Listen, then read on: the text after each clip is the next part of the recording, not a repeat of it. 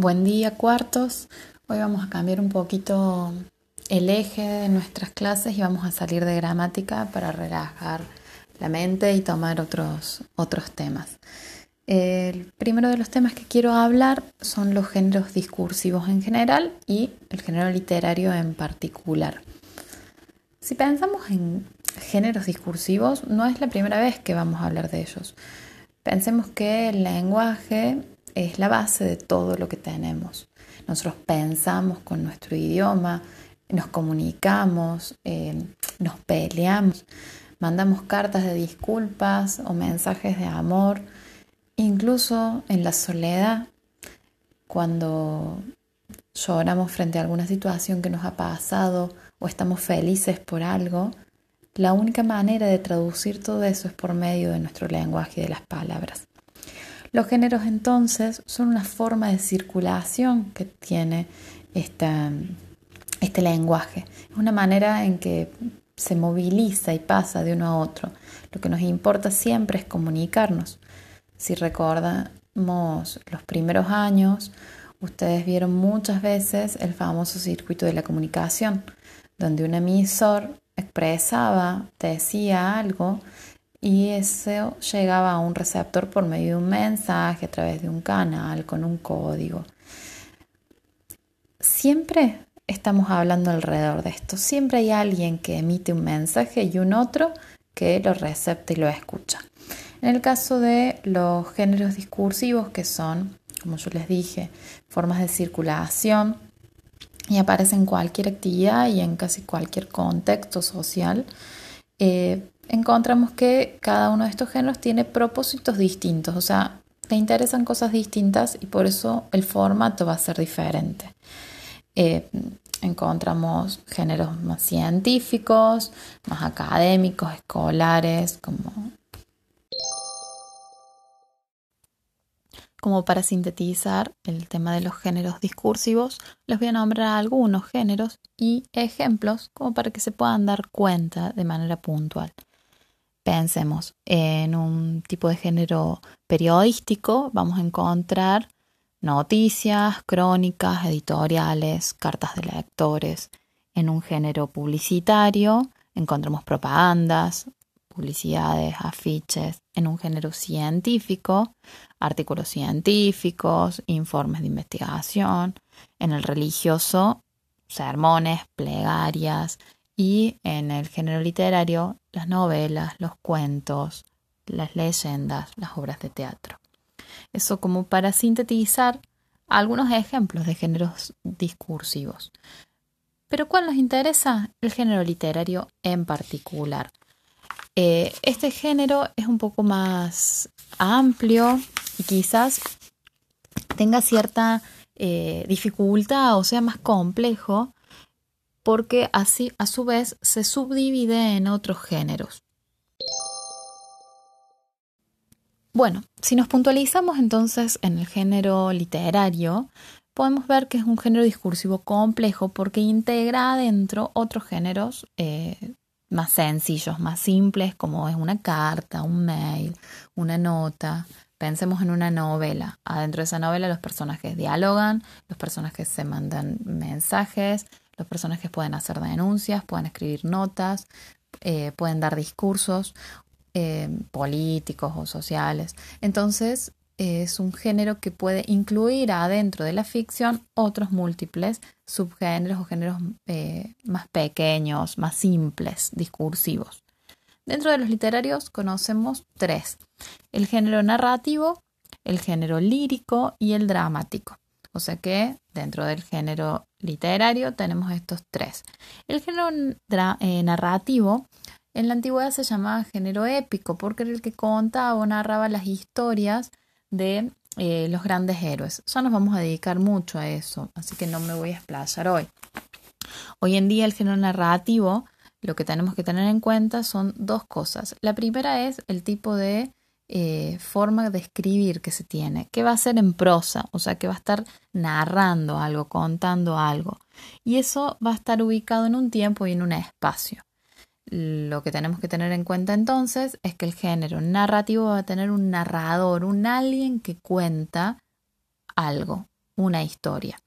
Podemos encontrar adentro de este género narrativo los mitos, las narraciones realistas, los cuentos, las novelas, pueden ser fantásticas, de terror, policial, de lo que uno quiera. Esos eh, pequeños temas se llaman subgéneros, policial, maravilloso, fantástico. El género lírico es eh, un género que se construye a partir de la versificación. Nosotros conocemos acá los poemas, que pueden funcionar también como letras de canciones que también tienen la misma estructura. Fue evolucionando y cambiando mucho el género lírico y llegado el momento vamos a ver algunas cosas eh, de este género, que es un género que particularmente yo amo mucho, pero que eh, es diferente de los otros. A simple vista uno puede distinguir cada uno de estos géneros. Eh, tiene una manera de, de, escribirse diferente, especial, porque acá utilizamos metáforas, imágenes, el lenguaje se está, el género se está esforzando en que el lenguaje sea eh, lo más bello posible. Y el último de los géneros es el género dramático, que eh, incluye textos que van a ser representados. O sea que quien narra la historia no es un narrador, sino es la misma voz de los personajes. Y tenemos las obras de teatro donde los personajes hablan y un director construye esa escena para que sea vista. El género dramático es el único que necesita para ser eh, completo que haya una, una puesta en escena. El narrativo y el lírico lo único que necesitan es un lector. En cambio, el dramático necesitan un lector y después un espectador. Por supuesto que nosotros solamente los leemos y alcanza bastante a, llegar a la finalidad que tenía el escritor cuando hizo esta obra de teatro. Reflexionemos entonces ahora un poquito alrededor de la idea de literatura. Eh, la literatura es uno de los conceptos más complejos que tenemos para tratar de, analizar y de llegar a una definición, porque es algo sumamente amplio, incluye mm, textos de múltiples tiempos, incluye la oralidad, la idea de, las historias que se transmitieron de boca en boca, eh, cambia según los gustos, según la historia, el momento generacional que se vive. Así que es sumamente amplio y complicado definirla en sí misma. Eh, ¿Qué cosas tenemos que tener en cuenta para darnos cuenta que la literatura sí sea literatura y no sea, por ejemplo, un panfleto o no sea, por ejemplo, una noticia? Primero que la literatura va a ser ficción. Eh, aunque esté hablando de cosas reales y aunque se esté interesando por la realidad al 100%, pero utiliza el lenguaje de una manera diferente, especial. Intenta que la función del lenguaje que predomina siempre va a ser la poética, una función estética, donde eso que se escribe tiene una finalidad eh, vinculado con lo estético también. Y que siempre vamos a encontrar, ¿se acuerdan que a principio de año hablamos mucho de lo denotado y lo connotado? Bueno, es parte de la base de la literatura. Nosotros lo vimos con la poesía, género lírico, pero lo podemos encontrar en todos los textos. Un texto que nos dice solamente lo que leemos puede ser una noticia, eh, pero la literatura siempre va a jugar con lo connotado, con lo que está por atrás. Recuerden la diferencia. Denotado es lo lineal, lo que encontramos apenas vemos, eh, una mirada única de las palabras sin otra significación y lo connotado es lo que evoca algo más. Es como que demos vuelta y encontramos el revés de la trama, lo que está atrás, cómo se hace, qué otra cosa quiso decirnos ese escritor. Eh, pensemos entonces que esto connotado, que es la base de nuestra literatura, de nuestros textos literarios, van a permitir la polisemia. La polisemia es la multiplicidad de sentidos. Poli es mucho, múltiple, semia habla del sentido. O sea que cada lector puede encontrarle una significación nueva a cada texto que se lea. Es una forma de crear realidad eh, el lector ingresa a un nuevo mundo que es imaginario, que es único y que está creado a partir de la palabra, que no es el mundo real, aunque hable de la realidad. Se ha creado una realidad nueva.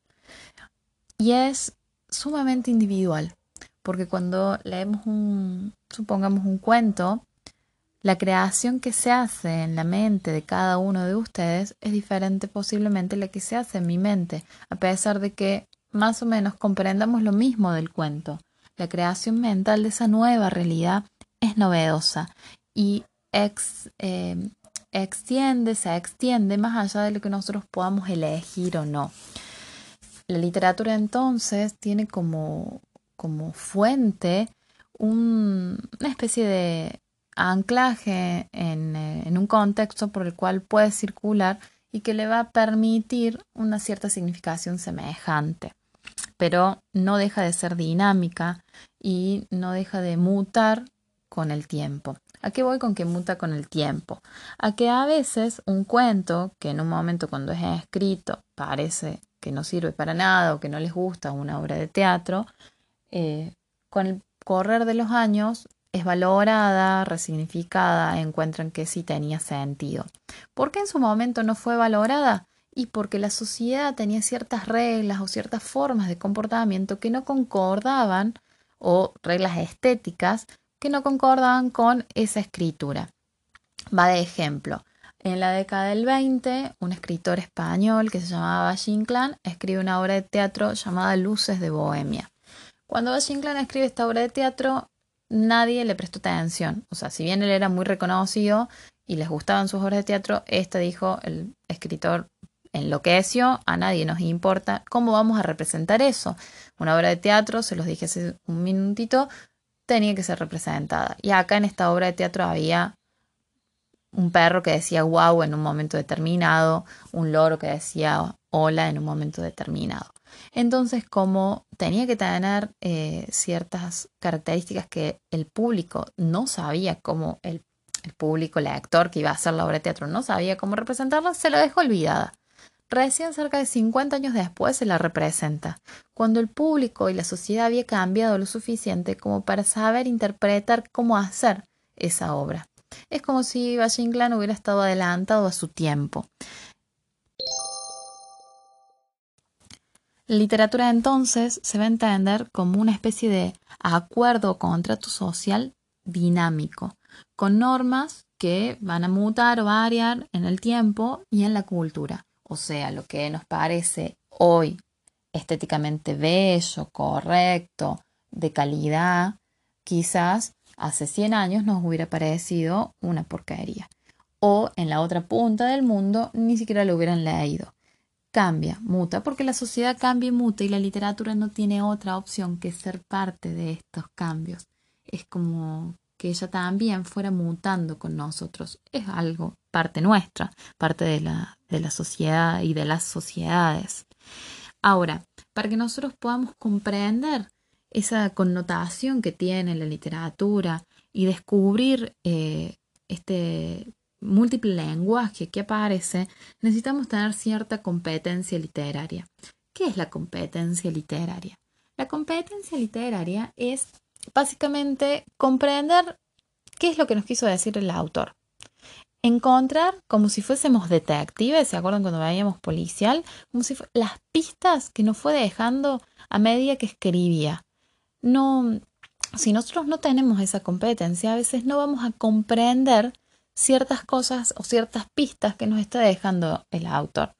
Pensemos, la historia de la Cenicienta, la conocemos todos. La chica que vive con la madrastra y que se ha muerto el papá y que entonces eh, un día va a una fiesta, descubre el príncipe, se enamora, pierde el zapatito y ya sabemos el final de la historia.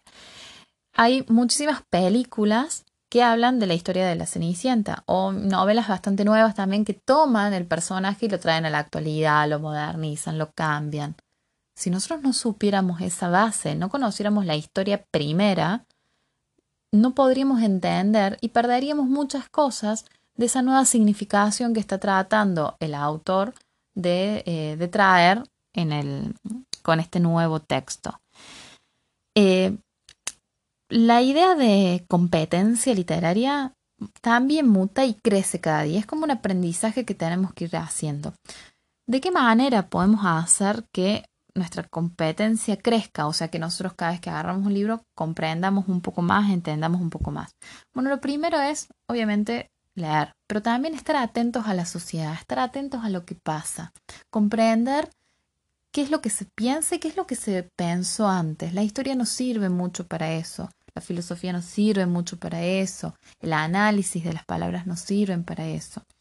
Entonces, cuando nosotros leamos un libro, tratemos de pensar si se relaciona de alguna forma con otra cosa que ya hayamos leído. Puede ser del cole, pero también puede ser algo que se relacione, aunque no tenga nada que ver. Puedo leer una novela y esa novela decir, ay, mira, le pasa al personaje lo mismo que le pasó a mi abuela o que me contó que le pasó a mi abuela. Cuando iban a primer año debemos haber leído las dos Marías, si, no si mi memoria no falla. Y ahí era la historia de una chica que encontraba el diario de su tatarabuela y lo leía y a la tatarabuela que venía de Italia le pasaba más o menos lo mismo que le pasaba a ella. Muchos en ese momento dijeron, ah, mi abuela también vino de Italia, bla, bla, O otros decían, ah, mi mamá escribía un diario, me contó que escribía un diario íntimo cuando era chica. Eso, aunque no parezca, también se, es vincular, es hacer que crezca nuestra competencia, porque podemos vincular esta realidad ficticia, que es la literatura, con la otra, que es la realidad que nos acecha todos los días. También necesitamos tener la idea de que leer no tiene que ser una tortura, sino que nos tenemos que predisponer a pensar que puede ser algo que disfrutemos eh, y que lo valoremos con una mirada crítica literaria, eh, no solamente un pensamiento infantil a qué feo o qué lindo. Eh, para poder ejercitar también tenemos que leer otras cosas, no solamente el tipo de cosas que nos gustan. Si a mí me gustan las novelas eh, de ciencia ficción, igual está bueno que lea otras cosas, aunque sean noticias, porque esos otros géneros discursivos van a ampliar mi manera de pensar, van a ampliar mi forma de interpretar. Y fundamental es pensar el contexto histórico en el que se escribió la obra que se escribió. Pensemos, porque de esa manera tampoco no la vamos a juzgar, nosotros en cuarto año vamos a leer textos que van a parecer complicados o difíciles a veces porque van a tener una forma de escritura que pertenece a otros siglos, a otros tiempos muy antiguos, muy lejanos al nuestro. Para que no lo juzguemos desde nuestra mirada eh, y digamos, ah, no, eso es muy feo, y tengamos un pensamiento adulto y crítico, bueno, adulto para los 16, 15, 16 años que tienen, no les pido más. Eh, podamos pensar siempre cuándo se escribió eso y por qué se lo escribió.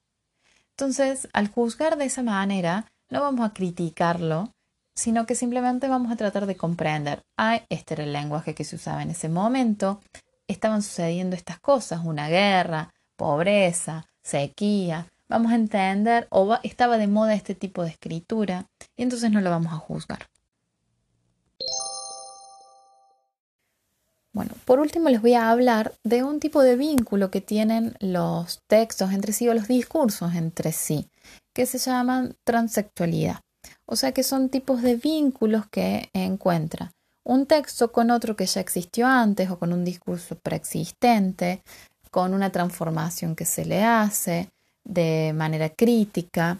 Les voy a dejar una lista con cada una de las relaciones que pueden tener un texto con otros o con sí mismo. Por ejemplo, la paratextualidad va a ser todo lo que está alrededor del texto, imágenes, títulos, cuadros. Lo que más nos va a importar a nosotros es la intertextualidad eh, y la hipertextualidad, que es como un texto se vincula mediante citas eh, o mediante la transformación de un texto anterior en uno nuevo o las segundas partes. Para que exista una segunda parte de una película, por ejemplo, tiene que existir una primera parte. A veces para que exista una película necesitamos que antes exista una novela.